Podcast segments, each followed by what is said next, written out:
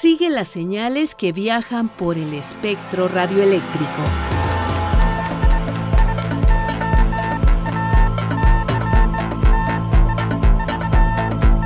Sintonía libre. Sintonía libre.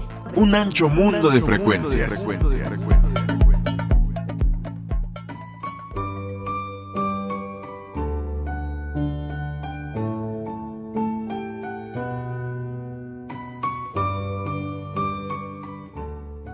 Disfrutar, compartir y aprender son algunos de los objetivos de cada emisión de Sintonía Libre.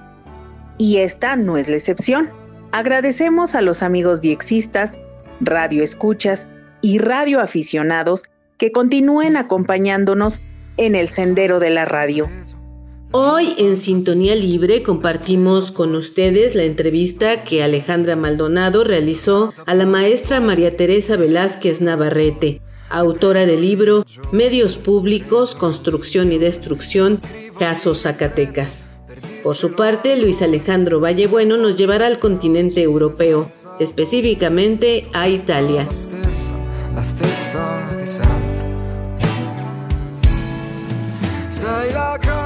Ahora los dejamos con la colaboración de Daniel García Robles.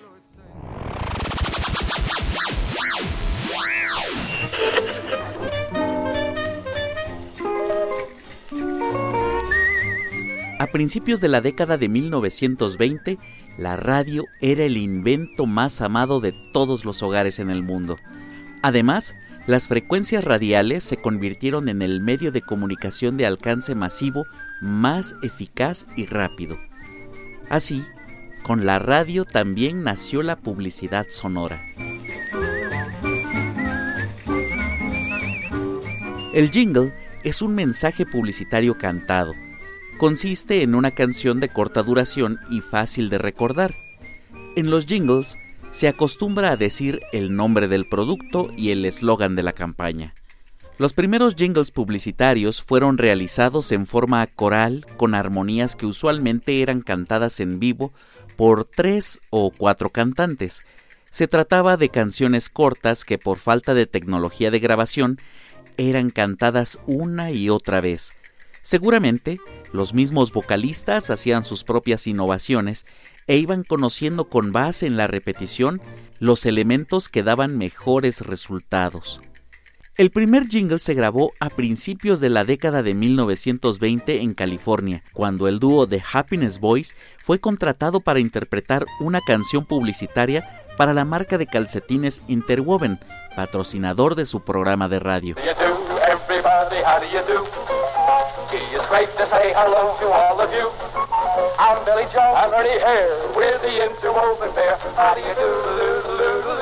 Por su parte, para Latinoamérica, específicamente para México, el primer jingle grabado fue en el año de 1924 por Enrique Byron y su orquesta, que interpretaron a numerosas voces y en vivo una pegajosa melodía a ritmo de danzón que promocionaba una marca de gomas de mascar llamado Chicle Maya. Es el rico Chicle Maya, una industria y una gloria yucateca, del extranjero elogiado, es su fama, fama mundial.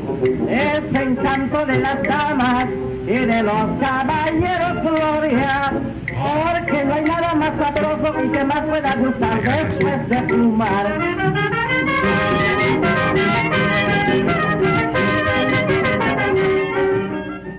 Otro jingle mexicano del que se tiene registro data de 1929 y se titula La salvación de Don Pancho, que promociona la cafiaspirina. Compuesto por Alejandro Vega Matus e interpretado por Juan Pulido. Lo curioso es que este anuncio dura 2 minutos con 45 segundos. Un anuncio, por supuesto, muy largo.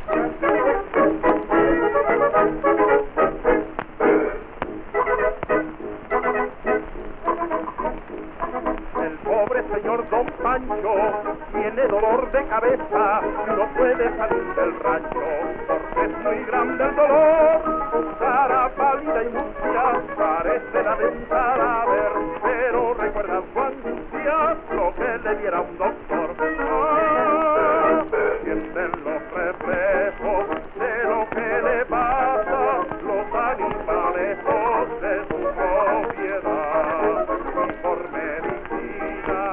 Con.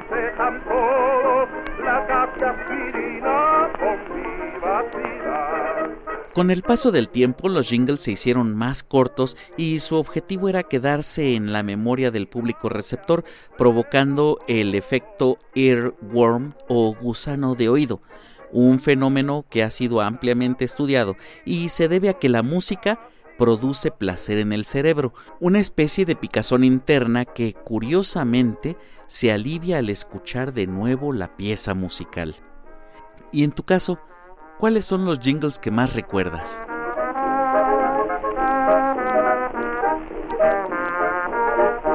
Yo soy Daniel y te invito a que continúes con nosotros. Esto es Sintonía Libre, un ancho mundo de frecuencias. Sintonía libre.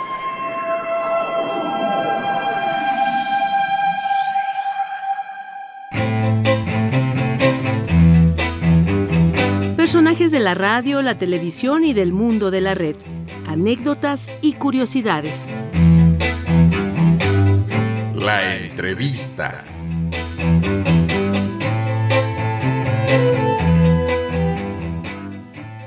Agradecemos la presencia aquí en Sintonía Libre de la maestra María Teresa Velázquez Navarrete. Bienvenida, maestra.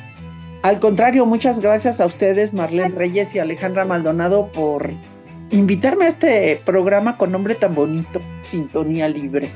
Maestra, sabemos que recientemente publicó el libro Medios Públicos, Construcción y Destrucción, Casos Zacatecas. ¿Nos puede compartir cuáles fueron los motivos que la llevaron a hacer este trabajo? Pues gracias por preguntarlo. Este libro tiene un propósito muy bien definido y está dedicado a la audiencia y es una acción de transparencia voluntaria, digámoslo así, que hice después de encargarme de que tuve el honor de ser directora y fundadora de medios públicos en Zacatecas. Y como tú sabes, los medios públicos pues tienen recursos que son de todos y usan el espacio radioeléctrico que también es de todos y de todas. Entonces yo creo que los dirigentes de estos y los que creamos o que tenemos un proyecto de creación o de construcción de medios de servicio público, tenemos la obligación de transparentar lo que hacemos, lo que hicimos con esa confianza que nos dio la audiencia, la sociedad, en mi caso, la sociedad zacatecana. Y yo quise sentarme a escribir esto por ese motivo, uno, como un acto de agradecimiento para la audiencia y también como una obligación que tengo de decirles cómo utilicé los recursos públicos que me fueron asignados o que fueron asignados para desarrollar un proyecto que yo presenté, que era llevar la primera televisora pública a Zacatecas. Yo llegué siendo directora de Radio Zacatecas y después pues tocó reconstruir Radio Zacatecas y después aplicar este proyecto que yo llevé y que afortunadamente la sociedad se involucró, lo tomó como propio, que porque así era parte del proyecto, eso era parte fundamental del proyecto, y lo echamos adelante. Y otro motivo que te puedo decir, Alejandra, es porque la historia de los medios públicos en México no está escrita y urge tenerla, porque necesitamos saber qué se hace y qué no se ha hecho, qué cosa ha desviado el rumbo, qué cosa se tiene que redirigir no solamente por lo que ha acontecido, sino por el futuro, porque para ver todo lo que viene, lo que la tecnología nos impone, la digitalización, por ejemplo, si somos formadores de ciudadanía, pues ya tenemos que ver por una formación de ciudadanía digital. No hemos acabado con una, ya tenemos enfrente otro reto y pues esos son varios de los motivos para escribir medios públicos, construcción y destrucción, el caso de Zacatecas. ¿Qué y quiénes construyen a los medios públicos? Bueno, los medios públicos, vamos a decir que es una de las formas legales de usar el espacio radioeléctrico en México. Hay cuatro formas legales. Una es la concesión comercial, en donde Ahí hay más de 3.000 emisoras en el país que se dedican a vender todo lo que pueden, incluso diría yo, sin mucho freno. con mucha permisibilidad.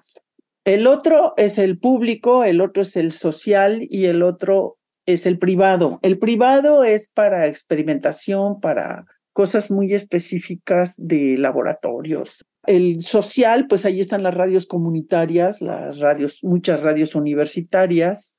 En el público también hay radios universitarias, las radios de los estados y los medios públicos federales. ¿Quién los construye? Pues los deberíamos construir todos, deberíamos incorporar a la sociedad esta construcción. La verdad es que hasta ahora se ha quedado en un medio político que a veces es voluntad de los gobiernos o no hacerlo y hay una ley del 2014 que entró en vigor en 2014, la Ley Federal de Radio y Televisión que tiene como órgano regulador al IFETEL, al Instituto Federal de Telecomunicaciones, en donde está muy claro lo que hay que hacer, pero pues tendríamos que buscar que se cumpla lo que ya está escrito y reformar lo que ya nos quedó corto con toda esta digitalización y todos los avances tecnológicos que hay. Y te puedo decir que en el libro, algunos especialistas, como la doctora Florence Toussaint, nos da una idea de lo que, como que, fuera como respuesta a lo que tú me preguntas. ¿Quién, quién los construye?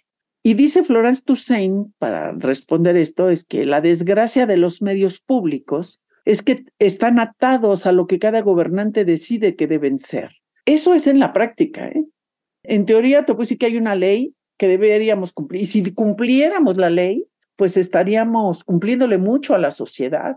Tenemos muchos pendientes con la construcción social de la ciudadanía. Y yo creo, para regresar a la pregunta y, sintetizar una respuesta, que debemos construirla entre todos, que la gran alianza para construir los medios públicos es con la sociedad. Se construyen de la mano de las audiencias, se destruyen dándole la espalda y no escuchando a la audiencia.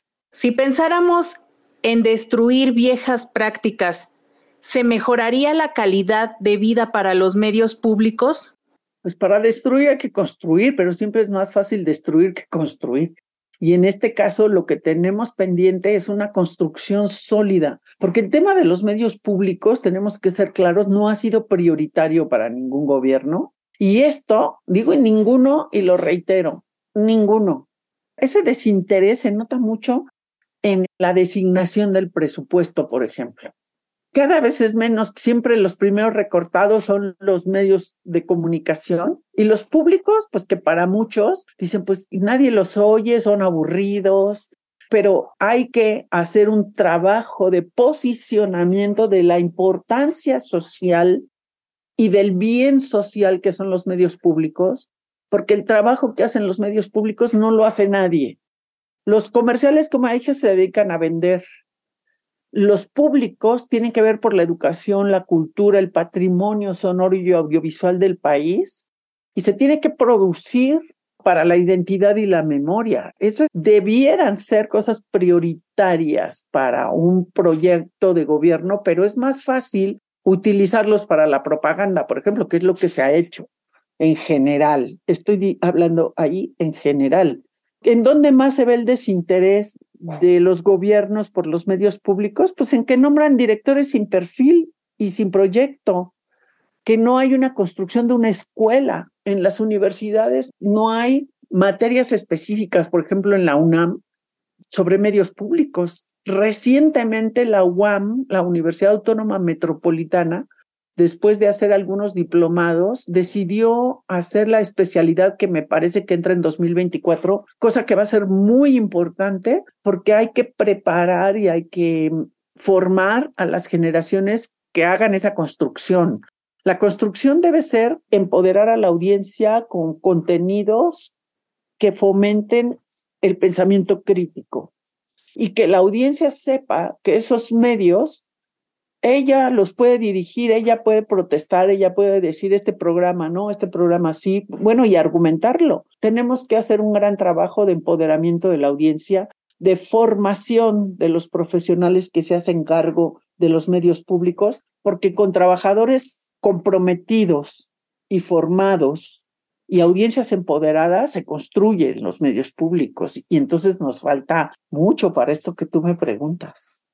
Efectivamente, el trabajo de posicionamiento debe de ser constante, porque ahora pues las nuevas generaciones tienen al alcance redes sociodigitales que les impiden o no les permiten tener ese encanto por los medios públicos. ¿Podríamos hablar de alguna estrategia? Mira, la primerísima es que todos los que ya trabajamos en los medios públicos y que más o menos le entendemos de por dónde va la cosa del patrimonio sonoro y audiovisual del país, de la memoria, de la identidad, de lo que somos como país, como nación, tenemos que ser muy serios en el trabajo que hacemos, incorporar y hacer brotar ese amor, porque lo que yo te puedo decir que hice aquí en Zacatecas es reclutar a jóvenes para que fueran a hacer radio, porque la gente dice, es que los jóvenes no escuchan radio y sí, no escuchan radio en general, pero cuando tú los llevas y les muestras un medio a través del cual ellos pueden expresar, pueden innovar, pueden experimentar, y además con las bondades que tiene la radio, la televisión es otra cosa, pero si tú me hablas de radio, los jóvenes, por lo menos la experiencia en Zacatecas, cuando empezaron a conocer por dentro de la radio, a hacer producción y les das libertad y los preparas y les das cursos y les das talleres y les fomentas la creatividad, van innovando y van rompiendo esquemas. Y esos jóvenes así se han quedado. ¿eh? Entonces, ¿qué tienes que hacer? Fomentar el amor. El, el medio ahí está. Necesitamos acercarnos, acercar a los jóvenes a que vean en este medio una posibilidad exitosa de comunicación. Y de verdad, cuando tú conoces la radio, es como dicen que nadie ama lo que no conocen, te enamoras de la radio y empiezas a hacer cosas, empiezas a comunicar, empiezas a decir, empiezas a dialogar, empiezas a construir historias. Así es que, ¿qué tenemos que hacer? Enamorar a los jóvenes de la radio. Y no está tan difícil.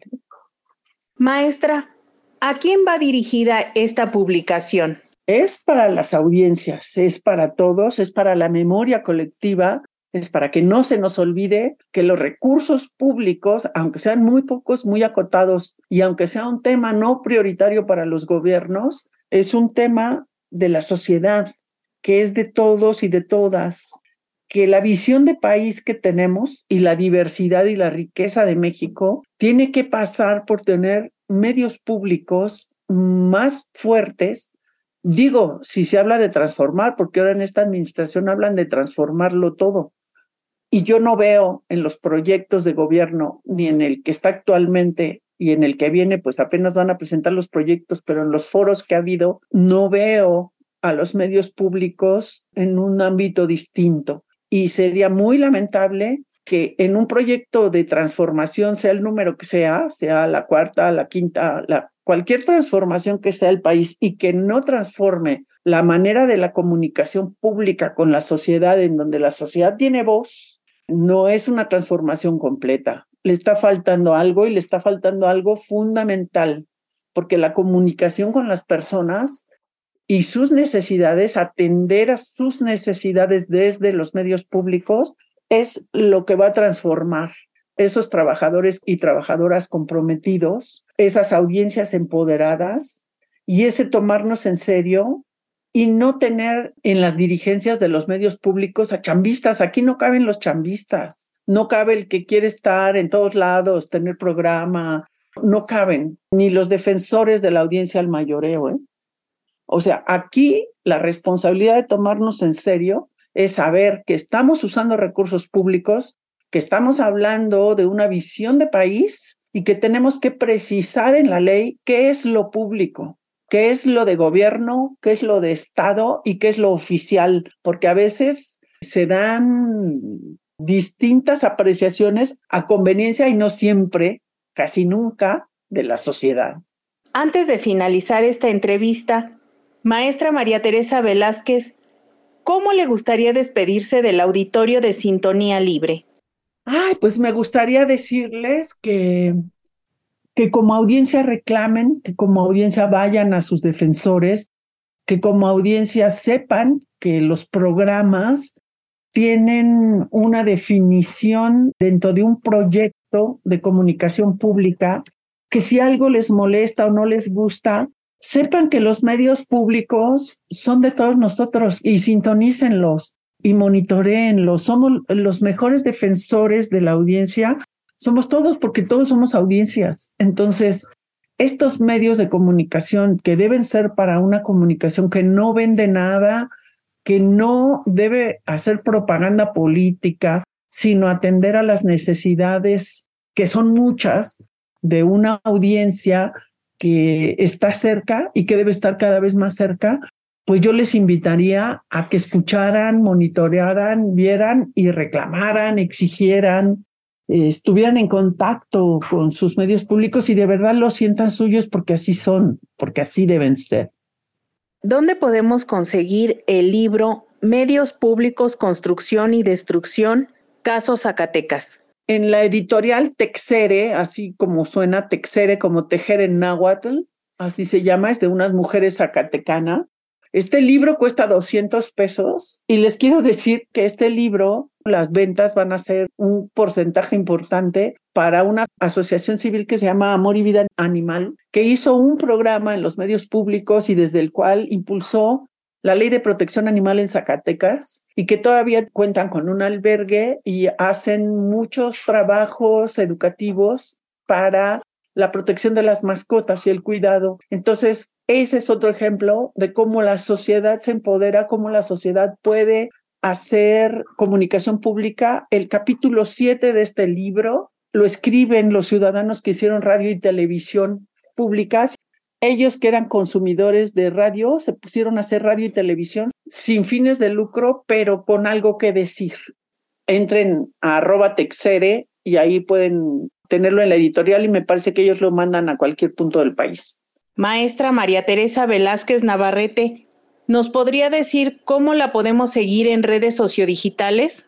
Pues mi nombre, María Teresa Velázquez Navarrete, ahí está mi página, ahí subo cosas, ahí pueden enterarse de las cosas que voy haciendo, como el programa y diario público que hago para entrevistar a artistas y personas que aportan a la cultura del país.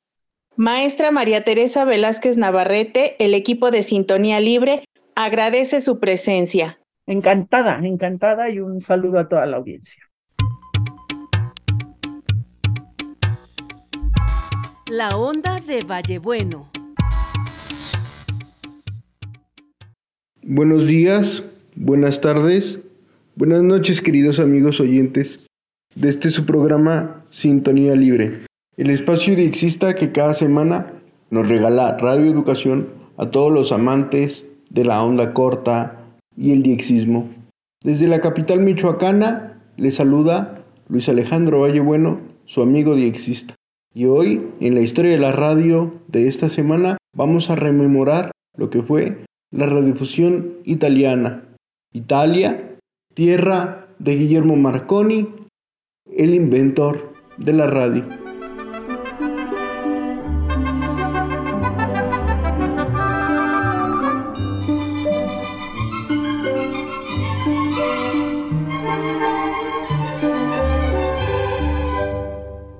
La radio en Italia surge con el nombre de Unión Radiofónica Italiana.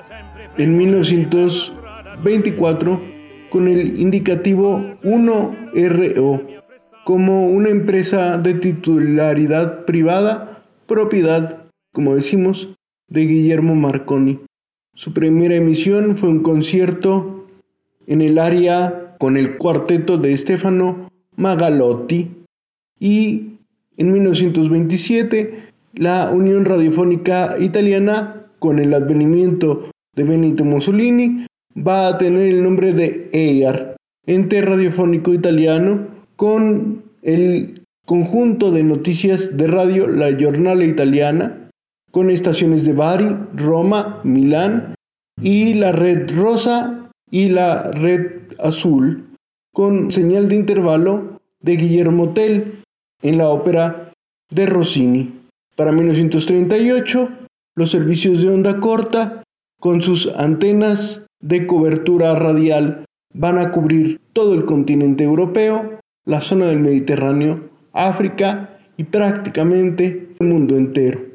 Para ese momento, su transmisor era un transmisor Marconi de 200 kilowatts puesto en el centro emisor de Prato Esmeraldo, una red de antenas y transmisores de 20 hectáreas que podían tener más de 25 frecuencias de onda corta de manera alternativa. Ya en la Segunda Guerra Mundial, en 1944, Radio Audición Italiana va a nacer, es decir, nace la RAI todavía bajo la influencia fascista italiana. En 1949 va a haber las primeras emisiones en red de FM de eh, Italia. Además, en 1954 va a haber un cambio histórico en el monopolio italiano de la radiodifusión. La RAI, la radio italiana, es puesta en operación para entes privados con la creación de los fenómenos de radios libres que también supo poblar la onda corta. La programación de noticias y música en especial el bel canto fue una característica de las transmisiones de la RAI que le dieron muchos oyentes allende los mares, especialmente el programa nocturno italiano que se transmitía todas las noches en 11.805 kilociclos. Para 1970 se va a crear un transmisor de 300 kilowatts en la provincia de Caltanissetta, en Sicilia. Pero ya la RAI ha cesado sus operaciones desde el lejano año de 2007 y con él una fuerte presencia italiana en la radio se ha perdido. Hasta aquí mi recuerdo de lo que fue la radiodifusión italiana y conmigo será hasta muy pronto. Hasta luego mis amigos. Que la sintonía sea libre y las experiencias de escucha compartidas. Te esperamos en nuestra próxima emisión. Así llegamos al final de este programa. Participamos Luis Alejandro Vallebueno, Daniel García, Alejandra Maldonado y Marlene Reyes.